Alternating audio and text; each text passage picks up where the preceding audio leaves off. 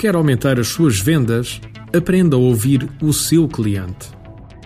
Um dos maiores problemas que encontramos na performance dos vendedores em Portugal prende-se com um pormenor muito, muito simples: a capacidade de ouvir os seus clientes. É normal um vendedor praticar exaustivamente a sua apresentação de vendas e todos os pontos principais das mais-valias do seu produto ou serviço, mas esquecer-se do mais pequeno e mais importante pormenor na venda. Existem normalmente duas estratégias de venda habitualmente usadas: a dos panarícios e bicos de papagaio. Não sabe qual é? Lembra-se aqui há uns anos largos dos discos do Raul Solnado, aqueles que tinham alguns dos sketches mais simples e mais hilariantes de todos os tempos? Existiam vários. Recordo com bastante carinho dos momentos que passei a ouvir estes discos na companhia do meu pai, normalmente ao fim da tarde de sábado ou do domingo. As histórias que o Raul Solnado contavam, com a sua habitual humildade e simplicidade, eram dos exemplos de humor mais fantásticos que conheci até hoje. Desde as histórias da guerra, passando pelas histórias da tia Leopoldina, até às histórias da ida ao médico, todas eram fantásticas. Mas no âmbito da venda, recordo especialmente a história da ida ao médico. Basicamente, o Raul Solnado ia ao médico e na consulta o médico perguntava-lhe de que é que se queixa. O Raul Solnado, no seu jeito habitual, contava que para não parecer pelintra, tinha solicitado o catálogo das doenças e tinha escolhido um panarício e dois bicos de papagaio e recordaram-me há pouco tempo uma barriga de água também. Por vezes na venda funcionamos assim. A primeira coisa que queremos fazer é apresentar o catálogo das doenças e permitir que o cliente escolha. Por outro lado, se pensar nesta história, temos um outro interveniente, que é o médico.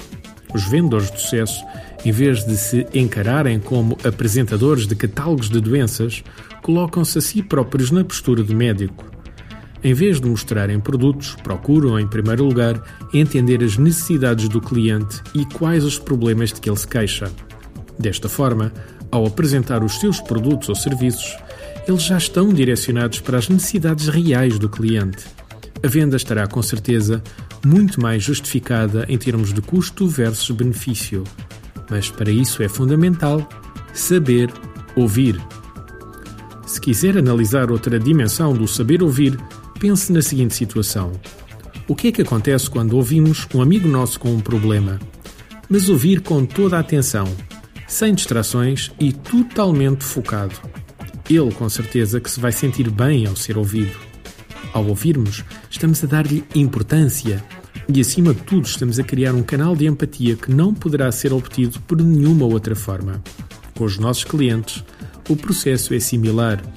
Ao ouvirmos o nosso cliente com ouvidos de ouvir, estamos a fazer algo que não é muito comum no mundo das vendas: ouvir o nosso cliente.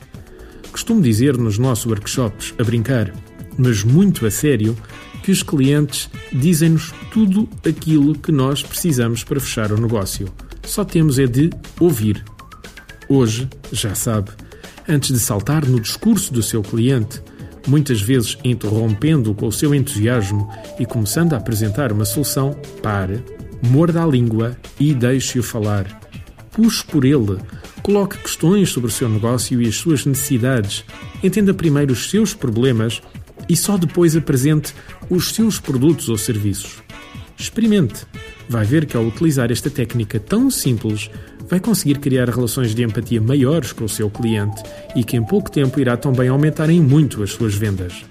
Artigo de José Almeida, locução de João de Souza, produzido nos estúdios da Universidade Autónoma de Lisboa Procure mais recursos no site ideiasedesafios.com.